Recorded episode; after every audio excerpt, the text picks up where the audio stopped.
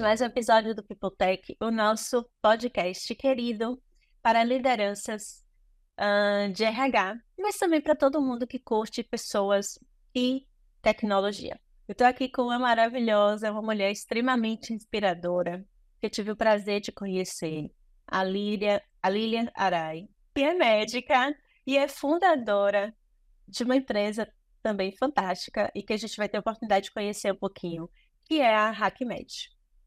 Então, Lilian, conta aí um pouquinho da sua história, que eu sei que você tem muito a contar, tem uma, tem uma virada de vida profissional nos 50, tem uma virada de mindset também, tem toda uma trajetória que você acabou enveredando por inovação, e eu quero muito ouvir, sei que você vai trazer contribuições maravilhosas. Ah, obrigada, Kari. Primeiro, muito obrigada pela oportunidade. É, é tão bom quando a gente ouve mais mulheres liderando, puxando algum tipo de é, projeção sobre como as mulheres podem também estar atuando né, é, profissionalmente na vida, na carreira. Então, me sinto bastante honrada de estar aqui. Bom, como você disse, né, eu sou médica, já sou formada há mais de 30 anos, formei na USP, é, sou otorrinolaringologista. Depois que eu, que eu formei, é, fiz a residência de otorrino, fiquei um ano no Japão me especializando, voltei. E aí, é, e aí na vida, né? Assim, os médicos antigamente trabalhavam em quatro, cinco, seis empregos. E uhum. nesse meio tempo casei. E, e assim, a, a minha vida, muita coisa do que eu sou hoje começou depois do momento que vieram os filhos. Então eu até brinco e falo que assim, eu queria ser mãe é, mesmo antes de saber como é que se fazia um filho. Então a maternidade para mim sempre foi muito forte e, e é um pouco disso, isso norteou bastante os caminhos que eu vim seguindo até chegar onde eu estou hoje e eu diria assim que assumindo certo protagonismo dentro da inovação e empreendedorismo em saúde, mesmo tendo em um momento lá atrás escolhido para minha vida a questão da maternidade.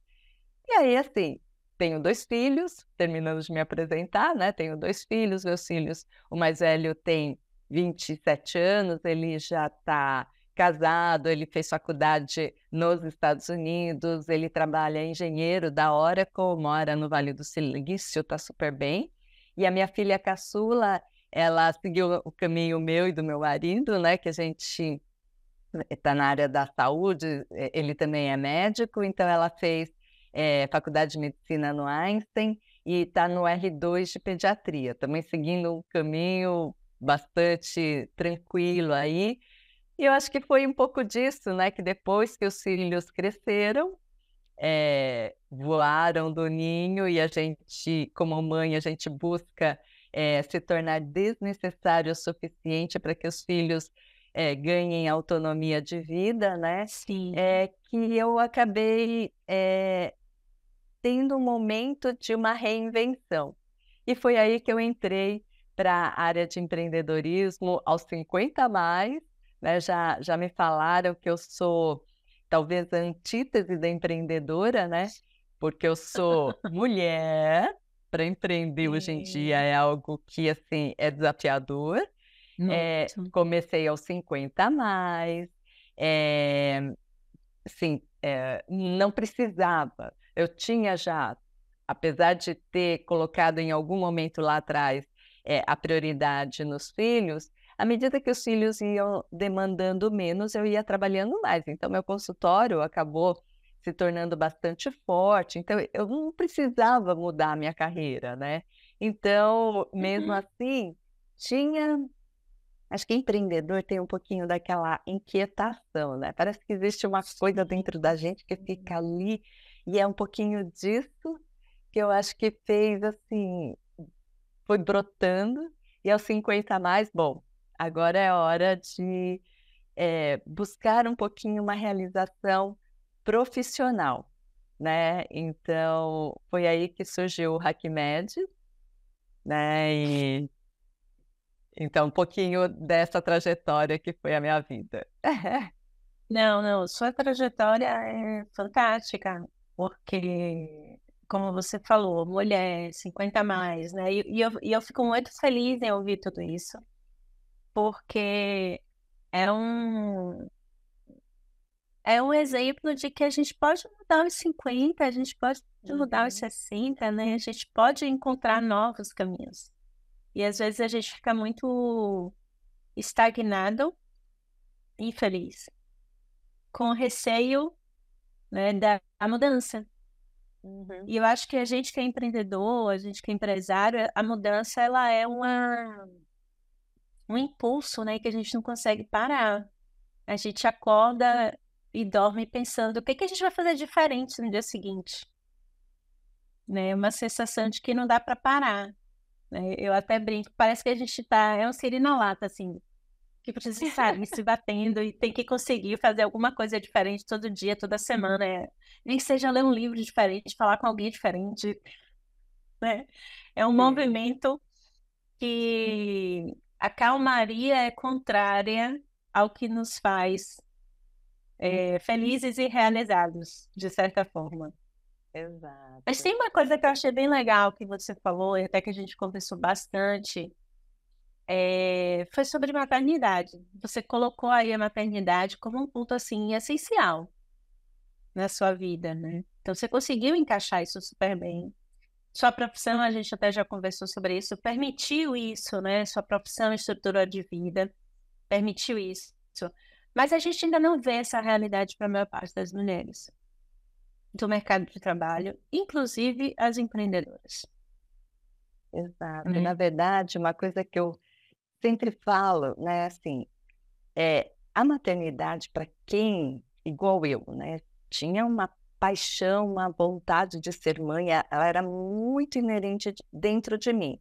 Então, para mim, era essencial eu ser mãe. Eu sei que isso pode não ser mais hoje, nos dias de hoje, uma escolha para muita gente. Agora, o que eu mais a bandeira que eu mais agito é assim, que a gente escolher ser mãe ou não ser mãe, isso é de cada pessoa. Tudo bem que hoje em dia já a gente sabe que tem muitas vezes que, eh, alguém é mãe sem ter tido muito bem aque a escolha naquele momento, né, que Sim, as coisas acontece. acontecem de de ser mãe, mas assim, o o que eu mais tenho me preocupado nos dias de hoje, principalmente para a mulher que tem, por exemplo, na área da saúde, a carreira é muito longa, né, até conseguir se estabelecer, é que o não ser mãe não aconteça por falta de escolha. Né, então, assim, a gente vê muitas das acadêmicas que estão, eh, estudando, pensando na sua carreira, querendo fazer um monte de coisa e precisando correr atrás do lado profissional, que chega uma hora que a hora que ela falar assim: "Puxa, agora eu quero ser mãe", não dá mais tempo, né. Então, eu acho que o grande existe um grande, eh, timing, né. Esse isso a Uhum. gente não tem como ir contra, por mais que a gente já postergou Tenha várias empurrado vezes esse aí para é, frente um pouquinho, ainda tem um limite. tem um limite, né. E e o não ser mãe ser uma falta de escolha, eu acho que pode se tra transformar numa grande frustração. Então, Sim, sim, sim. eh, é é isso que eu que eu pontuo, né, assim, é importante refletir, eu quero ou não quero? Né, então, se eu quero realmente, se isso é muito importante, então a gente vai ter que colocar em algum momento esse olhar, porque se esperar chegar o Uhum. momento de agora estou pronta, não vai, pode ser que passe do momento, né. É, e e e esse ponto é importante, porque a gente pode jogar para o outro lado, né, o quanto a sociedade está pronta para abraçar esses 2 cenários, né, as mulheres que não querem ser mãe e ok, tudo bem, faz parte. As mulheres que querem, mas que não podem perder esse timing, né, e que precisam Uhum, estruturar a vida, carreira, tudo isso, né, então isso envolve a sociedade como todo, as empresas inclusive, uhum, para que abracem, né, essa esses sonhos e essas perspectivas de vida também, né, a gente tem que uhum, pensar muito eu penso muito sobre isso, né, das pessoas que acabam, eh deixando de ser porque precisam priorizar a carreira e não encontraram uma forma de equilibrar por diversas razões, né? E tem as pessoas que acabam simplesmente optando por não e, e guardando, né? Se for esse caso, tem o não, não de verdade, porque não, não, não quero, não faz parte da minha realidade, não é um desejo, mas sim é um desejo, mas que eu vou privilegiar o meu emprego, a minha carreira, a minha jornada profissional. E sabe o que, que eu acho que pode ajudar nesse ponto? É que quanto mais a gente tiver mães que chegaram à posição de liderança e referências Sim. assim, mais fácil vai ser para as próximas gerações, né? Então, uma coisa que eu ouvi outro dia, né? Assim, é, para que vai marcar uma reunião às cinco e meia da tarde? Que é o horário que a mamãe tem que buscar o seu filho na escola. Isso, é, se o chefe, se o, se o diretor, se é, for um homem, ele nunca vai pensar nisso. Mas se é uma mulher, hum, a gente pode marcar um pouco antes ou até depois, se for o caso. Mas assim, de ter horários que não precisam coincidir exatamente né, com uma, uma realidade na vida das mulheres. Sim, e se a gente sim. tiver mulheres ali nesses cargos de liderança e que estejam realmente é, é, sendo uma referência, cada vez a gente abre mais portas para outras mulheres chegarem a esses cargos. Né? E não, não vai existir barreiras. Então, ser mãe, eu não vejo que tenha que ser barreira para nada. Muito pelo contrário. E quanto mais a gente tiver dessas referências, mais outras podem chegar lá. Sim, sim. E assim, é, não que a gente precise ser mãe para aprender um monte de coisa, a gente aprende um monte de coisa ao longo da vida, mas ser mãe é mais uma experiência. Sim é, que vai, que muda a gente completamente. Uhum. Então, várias das minhas skills de hoje, profissionais de liderança, eu digo, gente, olha, na minha maternidade eu usei bastante. Tem que usar. né? Não, e aí, de novo, só vai passando. Não que a gente precise ser mãe para aprender isso. A gente pode aprender, aprender todas as nossas skills em contextos completamente diferentes. Exato. Né? Exato. Mas o fato é, ser mãe é uma experiência que enriquece uhum. profissionalmente, pessoalmente, né? Eu acho que, de certa forma, eu concordo bastante com você. Quanto mais mulheres em cargos de liderança, a gente, de liderança, a gente vai pensar sobre isso. Sobre... Uhum. Aí você falou da reunião às 5 e meia, eu pensei na reunião às 8, gente, tem que deixar o filho na escola correndo, fazer tudo correndo. É tão difícil de manhã fazer tudo correndo. Exato né? Porque a gente nunca sai no horário, nunca consegue uhum. botar a roupa no horário certo, sempre tudo acontece. Né? Aí, quando tá tomando banho, pronto, passou e loja no sofá, como acontece com o Aí para tudo. Uhum. e já acabou o esquema do dia. Porque tem que dar de novo. Parará, parará. Acontece, né? Parece que a gente nunca consegue sair no horário certo. Uhum. E, e, faz parte lidar com esse caos, né? Eu acho que lidar com o caos do, de ter filhos em casa, pequenos inclusive, é, nos deixa um pouco mais robustas para lidar com os caos do, do dia a dia das nossas empresas. Que não dá para controlar tudo. A gente planeja, organiza, tem processo, né? mas os incêndios acontecem. Muito. São vários, né? E o tempo inteiro, a gente tem que escolher qual fogo apagar primeiro. Isso. Eu brinco muito com o meu time, que falo assim, gente, pelo amor de Deus, arranje uns incêndios diferentes, pelo menos a gente aprende com eles. Os iguais a gente já sabe, vamos, vamos batalhar por incêndios diferentes. Pelo menos fica mais divertido, não tem tédio. Uhum. Né? E a, a vida de empreendedor é essa, né? Essa, essa. Mas muito bom. E aí eu queria entender um pouquinho mais é, sobre esse bichinho aí do empreendedorismo aos 50 e como que você foi parar né, na, nesse universo de inovação. E a gente até já falou um pouco sobre isso, não é bem a área né, de, dos médicos em si. A gente tem outras pessoas e empresas inovando para a área de saúde e consumindo conteúdo, tendo médicos como consultor, mas você não, você é uma médica dentro da área né, de inovação. E aí eu queria entender um pouquinho como foi esse salto aí, essa mudança. Então, que, que foi muito. Nos detalhes, inclusive. assim, quando eu estava é, já com os filhos voando do ninho, eu moro ao lado de um, de um, de um hub de inovação aqui em São Paulo, né? Hum. Aí, assim, eles estavam começando. Tinha umas aulinhas gratuitas. E eu falei assim, gente, eu chegava em casa, não tinha, é, ninguém, ninguém tinha chegado ainda. Eu vou fazer esse curso que nem estacionamento eu tenho que pagar. Aí eu falava, que eu entrava, eu gosto de falar, mas eu entrava nessas reuniões, eu entrava muda e saía calada, não conseguia nem ter dúvida, era uma sopa de letrinhas eu não entendia nada. Mas assim, por curiosidade, comecei a fazer é, vários cursinhos aí, várias aulas de, de empreendedorismo, até que um certo dia é, eu recebo na minha caixa de e-mails um convite para eu me tornar mentora de carreira de, de é, dentro da na Faculdade de Medicina da USP, houve uma fase aí em que estava tendo uma epidemia de tentativas de suicídio.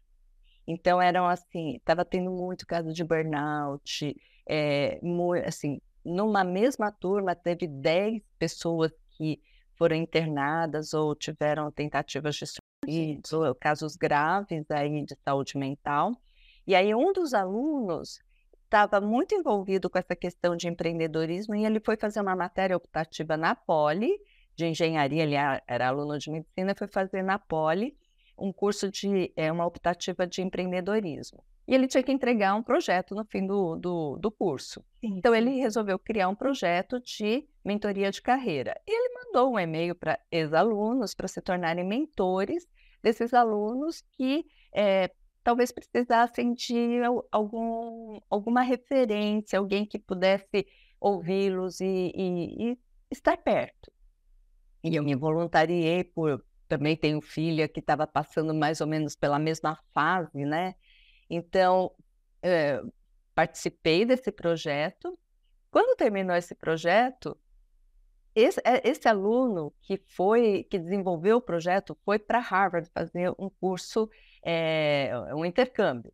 E lá uhum. ele se envolveu com o MIT Hacking Medicine, que era um hackathon na área de saúde.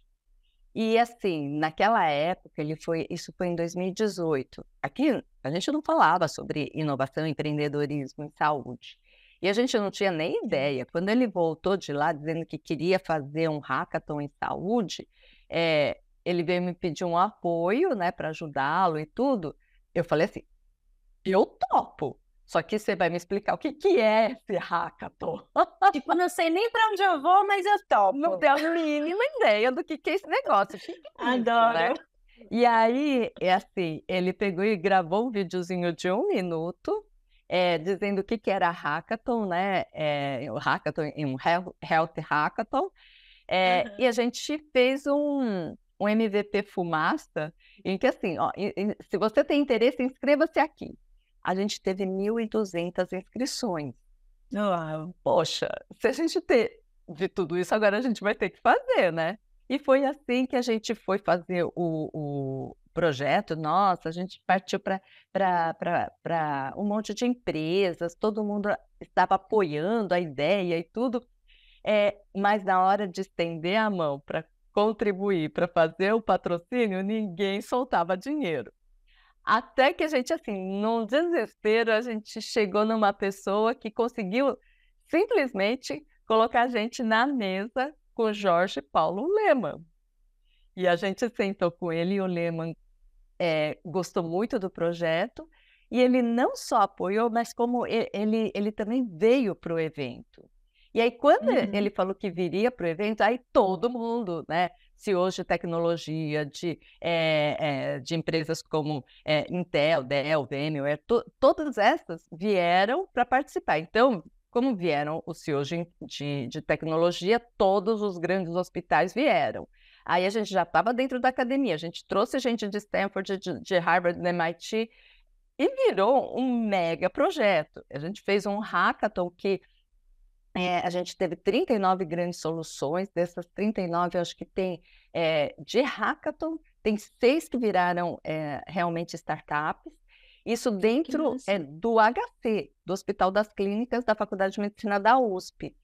E foi algo extremamente disruptivo dentro de uma faculdade de medicina extremamente tradicional. E a gente estava muito empolgado. Só que aí, exatamente, isso foi em janeiro de 2020, veio a pandemia. Aí veio a pandemia, a gente que estava tudo, tudo, tudo que a gente fazia era baseado em evento presencial. É, o que, que a gente ia uhum. fazer? A gente teve que aprender a vir aqui para o virtual aprendemos e nisso a gente acabou montando mesmo o HackMed, que se tornou um, um, é, uma empresa onde a gente consegue capacitar pessoas a empreenderem em saúde. Então, as pessoas vêm com problemas próprios, então a gente chama assim que o nosso lema é o somos todos pacientes, então cada um traz seus problemas próprios e é assim, a gente capacita a transformar esse, eh, encontrar soluções para esses problemas e transformar isso em negócios. E assim, a gente acabou atraindo muita gente da própria saúde para entender como é que é, é esse mindset de, de, de negócios em saúde, né? estamos tentando muito chamar o pessoal de tecnologia, pessoal de designers, é, do, os designers, o, o, pessoal de negócios, para ajudarem a gente a construir realmente negócios que vão para frente e, e ajudar a implementar essas soluções dentro do, do sistema de saúde, né? Porque sim, sim, sim. o mais difícil é, também, muitas vezes, é o médico é, usar essas novas tecnologias. Então, até brinco e falo que, assim, olha, até hoje, né, a gente tem médicos que preferem fazer receita à mão com a famosa letra de médico.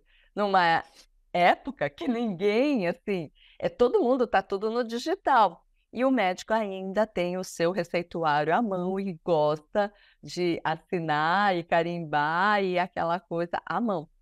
Então, é, os, mais, os que evoluíram um pouquinho mais já digitam no computador tal, e né? Sim, é, com a pandemia, é, com a pandemia melhorou, né? Mas mesmo depois da pandemia que a gente voltou para o presencial, ainda tem médicos que fazem tudo tem, à mão. Tem, tem, tem. Né? E assim, é, muitos dos médicos, às vezes eu falo assim, né? Que o médico não gosta muito de dizer que não sabe alguma coisa, né?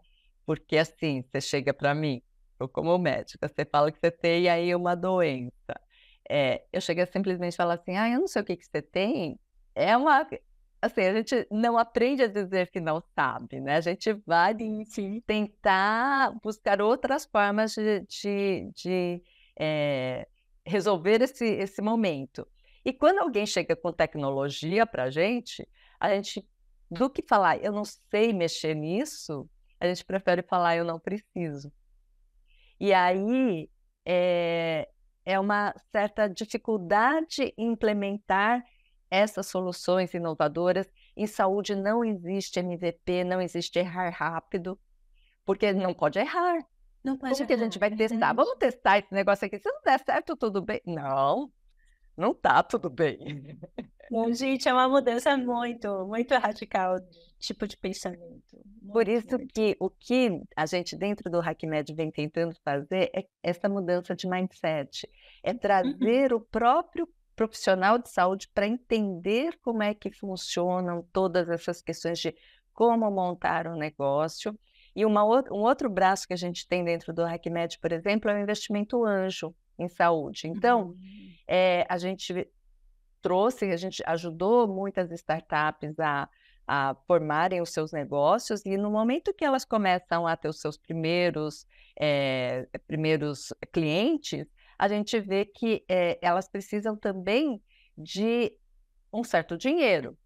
E o médico, ele tem um dinheirinho que ele pode arriscar e ele tem muito know-how de como funciona a saúde. Então, uhum. e dessa uhum. forma, ele começa a, bom, se ele pôs dinheiro ali, ele vai querer fazer com que isso dê certo. e a gente vem trabalhando dessa forma, né? Então, é, é um pouco disso que a gente vem buscando transformar isso que a gente tem chamado de inovação dentro da saúde. Não, fantástico, porque a gente. Eu trabalho em empresa de tecnologia, né? Tem empresa de tecnologia, a gente vê qualquer automação que a gente consiga fazer otimiza tanto tempo, Uhum. né? E tempo é tão raro. E a gente está Uhum. falando aqui, desde que a gente começou sobre mulheres, equilíbrio de carreira, né? Tudo isso, e filhos, e, e outras coisas, né? Pode ser filho, mas pode ser pintura, pode ser arte, pode ser virar uma escritora, qualquer outra coisa, qualquer outro projeto de vida, né? E equilibrar, né? Tudo isso. E, e a tecnologia, ela vem cada vez mais proporcionando isso, né? Você economizar o tempo, você ter resultados mais precisos, você ter acesso à informação de uma maneira mais rápida, mais prática. E torço muito que os médicos entrem nessa, Sabe pelo uma frase grande eu- maioria deles. E Uma delas frase que eu uso muito, né? Assim, a gente te- teve muita relutância, por exemplo, para implementar a telemedicina no Brasil, né? Porque, ai, não vai ter a relação Hum. médico-paciente, desumaniza e tudo. Então, uma frase que eu sempre uso é assim, que a tecnologia, ela em si, ela não é boa nem má. É, mas é, ela tem que vir para ajudar é, a gente a, a, assim, a fazer a- aquilo que a gente não precisa perder tempo em fazer ou a gente não consegue fazer. Para cada vez sobrar mais tempo para a gente ser humano. Perfeito. Né? Né? Então, a- a gente usou, ah, voltando até naquela fase da pandemia, é, logo que começou a pandemia, a gente teve lá dentro do Hospital das Clínicas, a gente era um covidário de média para alta gravidade, e assim, teve toda aquela situação de que todo mundo tinha que ficar isolado, então o paciente que chegava para o HC, ele internava e era isolado. E o HC, por ser um hospital mais antigo, ele não disponibiliza Wi-Fi, sinal de Wi-Fi aberto. E o que que acabava acontecendo? Esse paciente grave, ele estava isolado da família e tudo, ele piorava, era entubado, ia para UTI, saía de lá no caixão fechado, sem nunca nem ter tido a oportunidade de fazer uma conversa de Uma despedida. despedida. E foi nesse contexto que a gente entrou no HC com os robôs de telepresença. Então, a gente tinha eh, conseguido, por uma parceria nossa com uma outra empresa, Plugin Bot, eles emprestaram robôs de telepresença e a gente conseguia entrar nos quartos, levando a família, né, por meio do robô, Uhum. para fazer essas conversas. Então, a gente fez todo um projeto ali durante três meses, a gente trabalhou intensamente todo dia, né, colocando eh, eh, a possibilidade de fazer essas televisitas. Infelizmente, a maior parte dessas televisitas eram televisitas até de, de despedida, né? Mas, Sim, sim. assim, a gente estava dando o direito a essa família. E teve uns casos bem assim, né? É, até, até acho que é interessante colocar aqui. Por exemplo, a gente tinha um, a gente tinha colocado no pronto-socorro, logo que o paciente chegava ia ser internado lá, é porque tinha piorado. Então, é, a gente fez uma televisita com uma senhorinha que ela chorava, chorava, ela chorava Oh. tanto, chorava, chorava, chorava. E assim, ela estava conversando com um filhinho de oito anos, e eu acho que a tia, alguém assim, e ela não conseguia quase respirar, tossia, naquele quadro falando com o filhinho, e assim, chegou uma hora que ela tinha que subir para a internação, e ela, na hora de se despedir, ela ainda vira para o filho, fala assim, filho, não esquece de amanhã, você tem que acordar cedo, porque você tem que estudar para tal matéria. Assim, né? Oh, O quanto uma mãe, naquele momento, Não É, desliga o radar. é. E aí tinha, por outro lado, tinha uma outra que é- essa era uma senhora que estava lá e conversando com a filha. E aí essa senhora, ela ria, ela ria, porque eu acho que a filha ficava trazendo momentos de alegria para ela, né? E ela não conseguia respirar de tanto que ela ria, né? Então a gente foi trazendo essas emoções, né? Tinha um senhorzinho que ele estava no paliativo, já ele era um paciente bastante debilitado, e ele não acordava há três dias. A gente não conseguia nem é, colocar algo para ele, assim, conversar com a família. Então a gente sugeriu, ó, manda um áudio. A gente põe lá um áudio, ele deve escutar o que vocês vão falar. Aí a filha cantou para ele. E enquanto ela estava cantando, ele não, mexia. Três dias ali deitado, não fazia nada.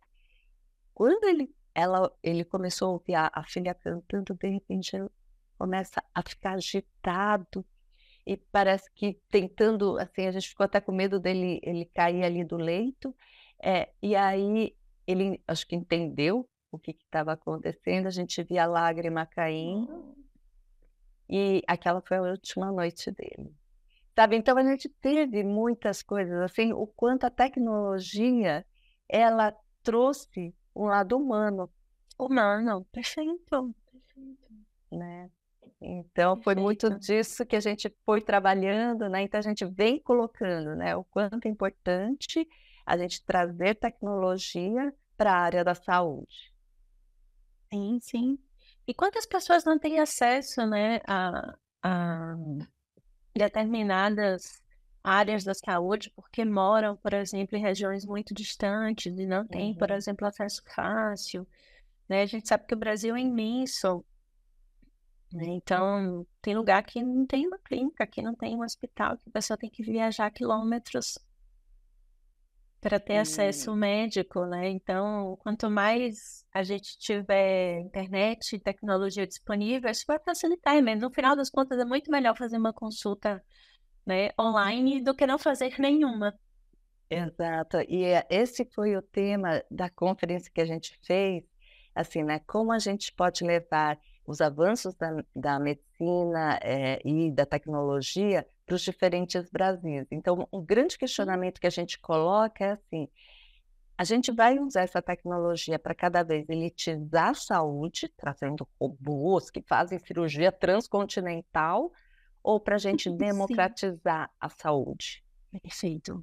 Perfeito. Né? Então, a tecnologia ela vem trazendo muita oportunidade para democratizar. Pessoas que não Sim. tinham acesso à saúde estão podendo ter. A gente tem é, startups aí que com uma gotinha de sangue conseguem fazer uhum. vários tipos de diagnósticos, né? E tudo hoje em dia é, a gente tem condições de fazer essas tele é, consultas, tele análises, né?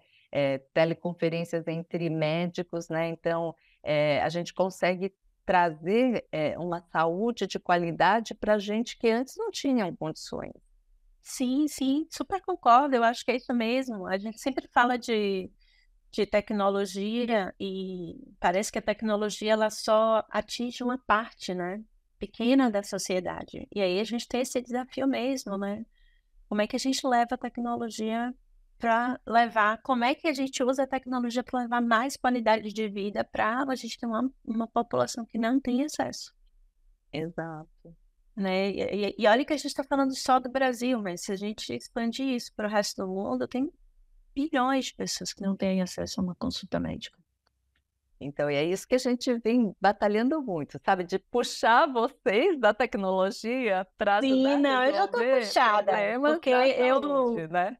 Gente, esse seu case do telerobô no período de Covid, é, depois que você me contou, eu pensei tanto nele. E eu acho que ele é um exemplo disso, né? De a gente sempre fala de tecnologia como algo frio, né? Que parece que a gente vai ter mais tecnologia, mais inovação, mais é, otimização, mais coisas automáticas e vamos perder emprego. Então, sempre é um discurso tão, né? Que a gente vai pendendo ali dias positivos, dias negativos. A gente teve uma discussão tão grande aí sobre o chat GPT e ah, o que, que vai acontecer. Estamos discutindo ainda, né, tudo isso. Uhum.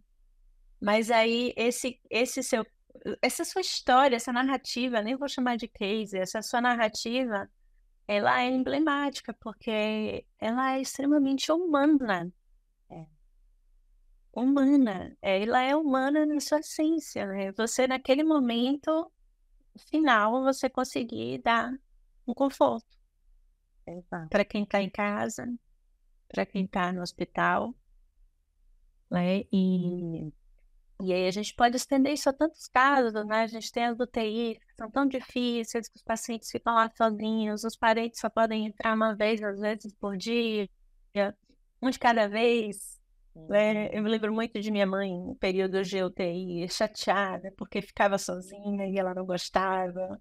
Né? Então tem tantas coisas aí que aí a gente está falando de democratizar, mas também de dar mais conforto para as pessoas é, que estão lá, porque eu até entendo, não dá para a gente ficar passeando né, dentro de uma UTI, Sim. entrando e saindo o tempo todo. Então, eu acho esse, essa sua história assim, emblemática de como a gente pode usar e fazer um e grande vê, por exemplo, pulo de humanidade com algo. Aí, durante a pandemia, a gente tinha três robôs para poder usar e tinha 600 leitos de enfermaria e 300 de UTI. Hum. Era impossível a gente fazer isso tudo com os robôs. A gente conseguiu a doação de tablets. Só que naquela época, assim, a gente via que é, existia a, a, a gente acreditava que havia muito, muita chance de contaminação pelo, pelo contato. Isso, então, a sim. gente, é, e infelizmente aqui no Brasil, a gente teve, a gente tem que entender que um tablet é fácil de ser furtado.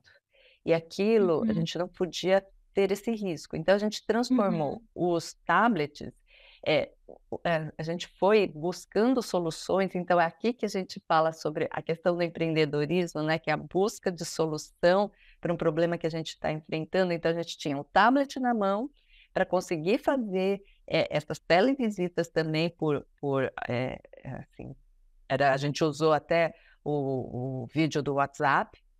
É, uhum. Mas como que a gente vai fazer para isso não ser roubado, para isso assim não ser contaminado e tudo mais. Aí alguém teve a ideia de fazer, pegar o suporte de soro e colar, colocamos Ai, por Deus, impressão 3D. A gente fez um suporte para acoplar o tablet.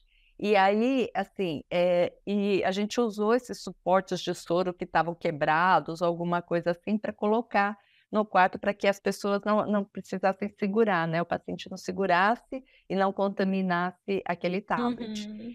Então, é, e essas televisitas, elas continuam acontecendo agora.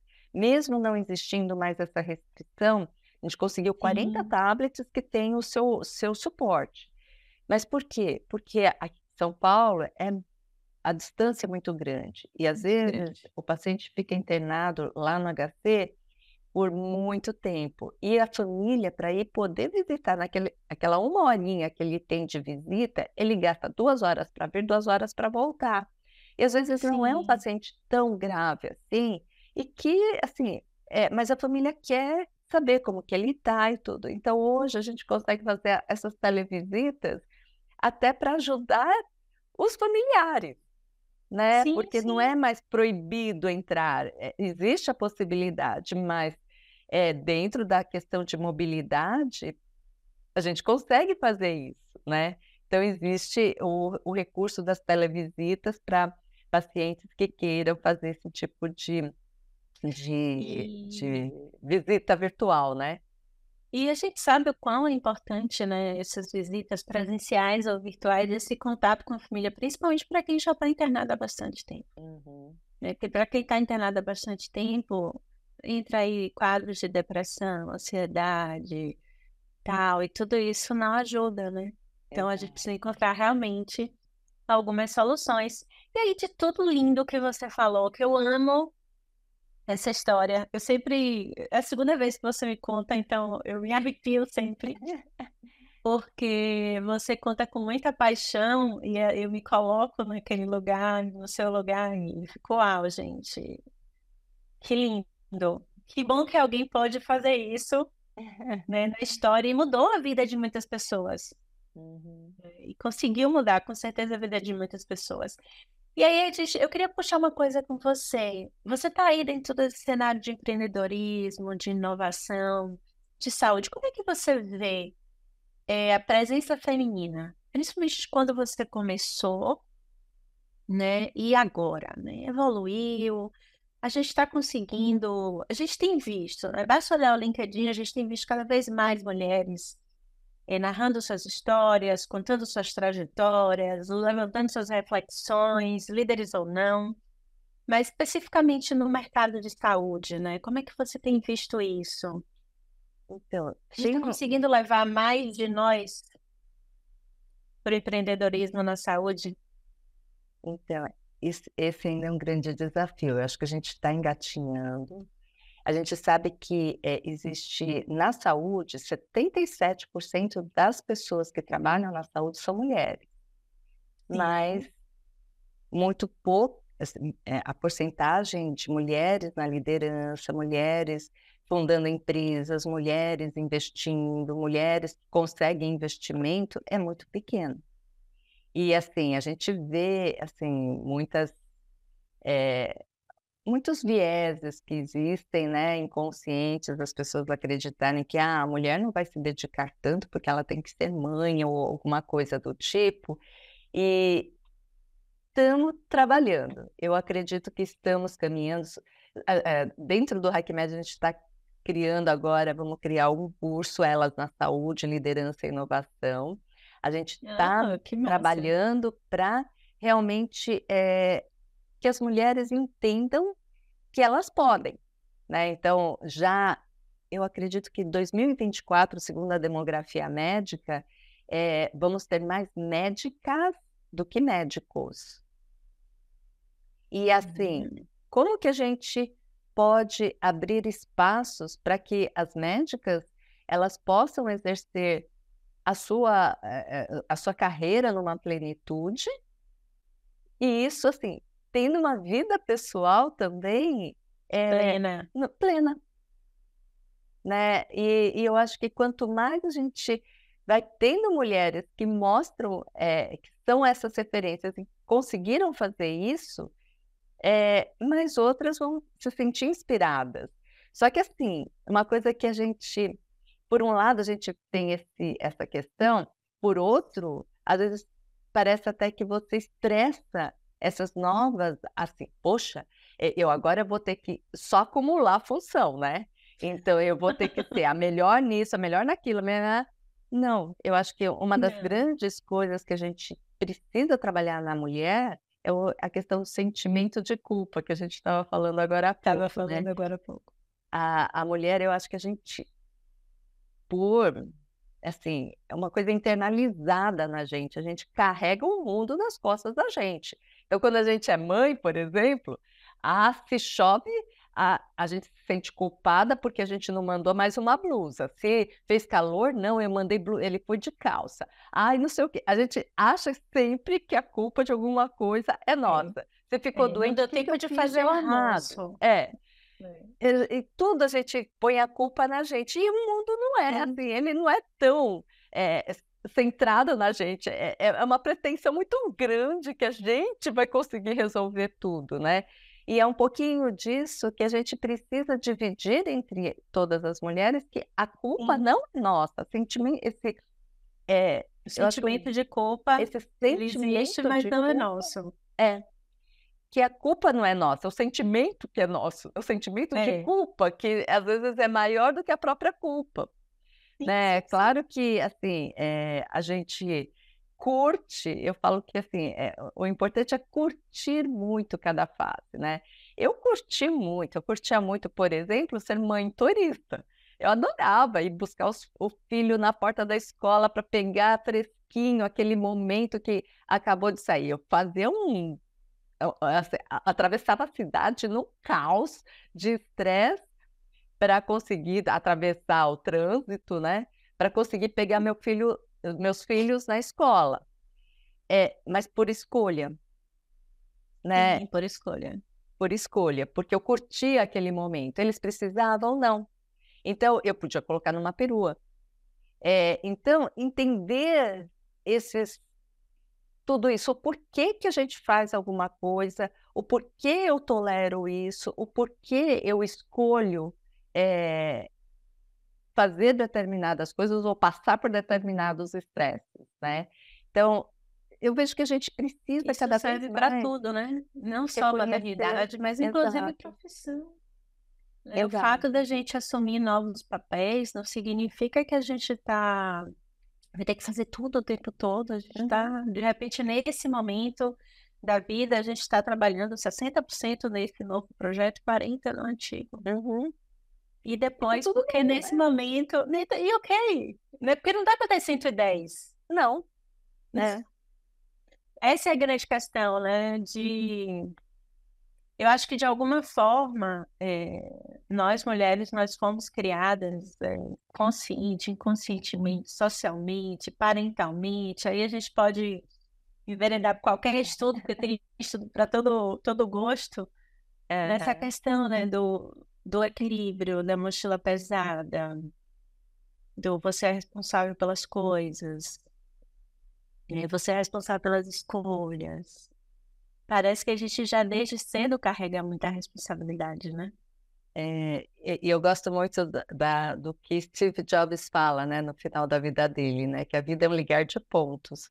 Então, ele começou a fazer faculdade, abandonou, foi fazer um ano sabático na Índia, depois foi fazer curso de caligrafia, e hoje, se a gente pode escolher tanta coisa, a gente tem, tem todas essas possibilidades de, de letras, de um monte de coisas, se a gente eh, tem os recursos que a gente, né, que ele deixou aí, é porque ele passou por todos esses pontos, né? E, e, e uma coisa que a gente, né, que já trilhou um caminho, a gente pode falar, é assim, para mim é muito fácil eu olhar para trás, depois desses 50 a mais, né, que, que eu tenho, é, de ver todos os passos que eu segui. Às vezes é, é angustiante quem está lá no comecinho da carreira, olha, o que que vou, que que vai ser a minha vida, né? Então, é difícil estar às vezes lá no comecinho da jornada, está aqui, né? A gente já olha para trás, Já olha para trás.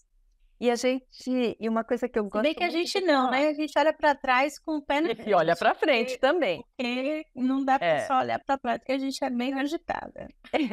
E assim, é, uma coisa que eu gosto de falar é assim que ah, nem sempre a gente tem que fazer as melhores escolhas, né? As pessoas que têm Perfeito. sucesso nem sempre fizeram as melhores escolhas, mas Uhum. transformaram suas escolhas nas melhores decisões das próprias vidas. Então, eu Perfeito, eu acho isso escolhi isso, vou fazer isso ser muito bom. Isso. Era uma coisa que meu pai me falava muito. Ele falava isso, ele diz assim: não, não importa o que você escolhe, importa o que você faz com a escolha. Você tem que ser boa na, na co- na escolha que você tomou, na Aham. decisão que você tomou, né? E se não der certo, não deu certo. Você faz outra escolha, mas você vai fazer de tudo para ser boa naquela escolha. E aí eu vejo muito, a gente conversou muito sobre, é, um pouco aqui sobre a questão lá da, da USP, que é uma realidade em vários cursos, né, difíceis e que colocam, impõem pressão mesmo, porque a gente sabe. E aí a gente falou, você falou da questão do início da carreira, né, o quão difícil é. Né? A gente tem uma juventude agora que eu digo, gente, vamos experimentar mais, né? Não, não vamos colocar tanto peso nas Uhum. nossas escolhas de juventude, porque tem uma vida pela frente, né? Uhum. Então dá para mudar, dá tempo. Se a gente está mudando, eu mudei aos 40, você mudou aos 50 a mais, eu agora aos, aos 40 eu já quero fazer coisas diferentes. A gente está sempre mudando. Por que que lá atrás eles têm que ter essa pressão tão grande de ter que escolher toda uma trajetória para frente, né? Difícil aos 18 anos ter que decidir o que você vai ser na vida, Na vida, gente. Eu né? já fui Então, tantas, eu já fui tantas coisas na vida. Eu continuo sendo a Kari, mas eu já experimentei tantas coisas diferentes na vida e eu acho minha vida é, incrível justamente por isso. aham, Porque eu tive essa oportunidade de experimentar coisas diferentes. né? E às vezes a gente bota muito peso nessas decisões. E aí vem burnout, estresse, e tudo exato. que a gente está vivenciando numa sociedade, de certa forma, muito mais doente Uhum, em termos de, de saúde mental do que a gente tinha, né? uhum, Por conta de, das pressões. Eu sempre digo, o ruim é não ter opção. exato. Aí é a hora que a gente deita a cabeça no travesseiro e acorda três horas da manhã para encontrar uma opção. Mas quando a gente tem opção, é muito difícil tomar uma decisão errada, porque na maior parte das vezes é uma decisão que você pode voltar atrás. Uhum.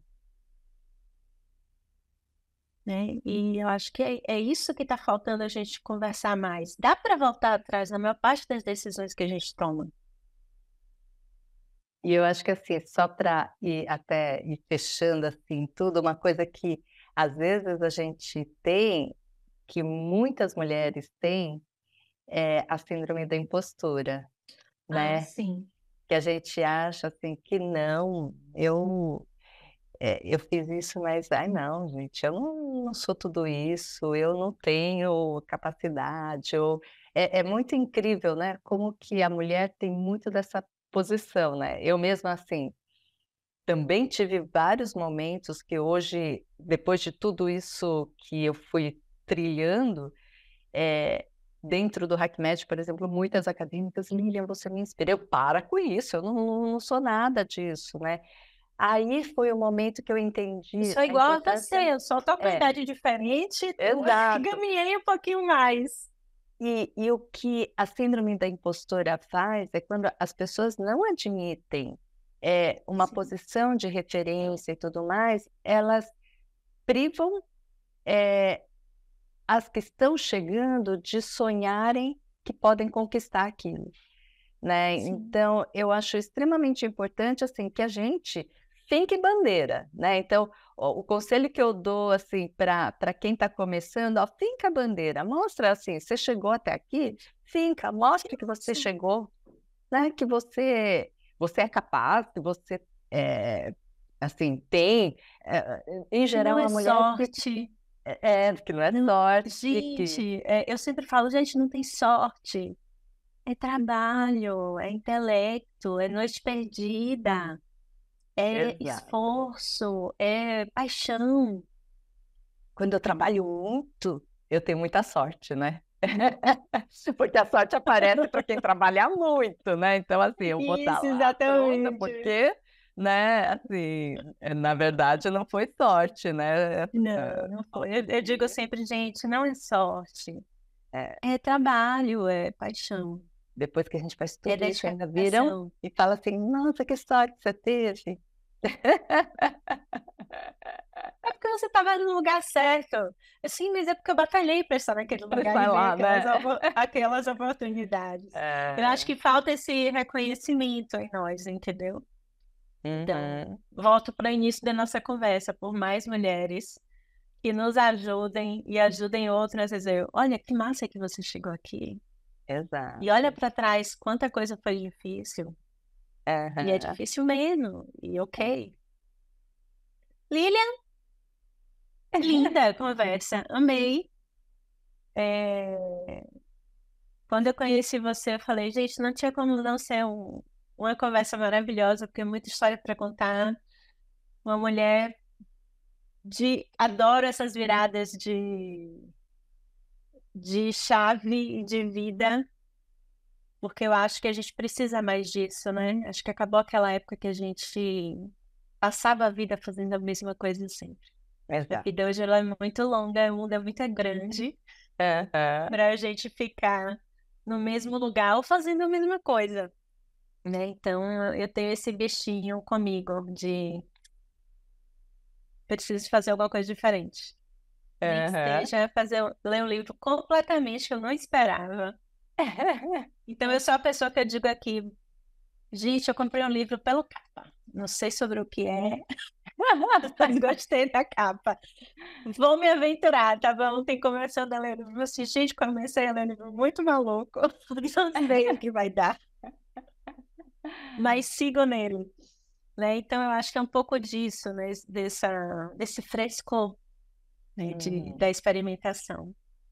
E Fico muito honrada de ter você aqui. Com certeza a gente tem mulheres aqui ouvindo e que vão sair daqui bastante reflexivas e emocionadas com tanta coisa legal que a gente conversou. E eu só Obrigada. tenho a agradecer por mais conversas assim, que a gente consiga fazer outras conversas em 2024, que vem aí né? novos projetos, novos desafios.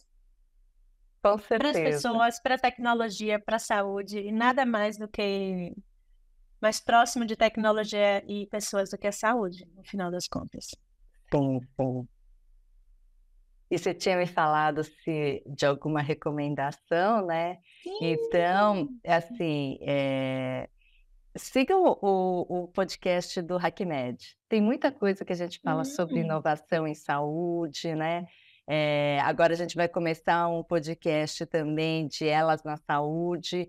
Então, assim, eu acho que eh, cada vez mais, assim, a gente tem bastante conteúdo no HackMed para inspirar pessoas a olharem para a saúde como eh, um potencial. Eu, eu- eu brinco e falo que assim, empreendedorismo a gente trabalha com problemas. Quer lugar Sim. com mais matéria-prima do que a saúde, onde está cheio de problemas? Então, eh, eu queria aproveitar esse canal eh, com pessoas que estão na área de tecnologia, né? para que realmente vocês olhem para a saúde como um lugar que precisa de pessoas que entendam de saúde, de, de eh, soluções para né, a área da saúde, e não só para as pessoas que estão na saúde, que muitas vezes eles entendem muito mais de doença e não de saúde, Sim. né? Então, assim, venham participar de, de, de coisas, de soluções para a saúde. Eu acho que isso é algo que a gente precisa muito. Muito, muito. Reforço esse pedido, porque se vocês conseguiram fazer esse trabalho lindo no período da Covid, imagine o que que a gente pode fazer aos pouquinhos pela saúde com novas soluções. Já tem muita coisa boa no mercado, mas dá para fazer mais. Eu sempre digo, né? Dá para fazer muito mais. Muito mais, muito mais. Muito bom. Gente, quem curtiu o conteúdo, coloca lá umas estrelinhas pra gente. E vamos pro próximo episódio.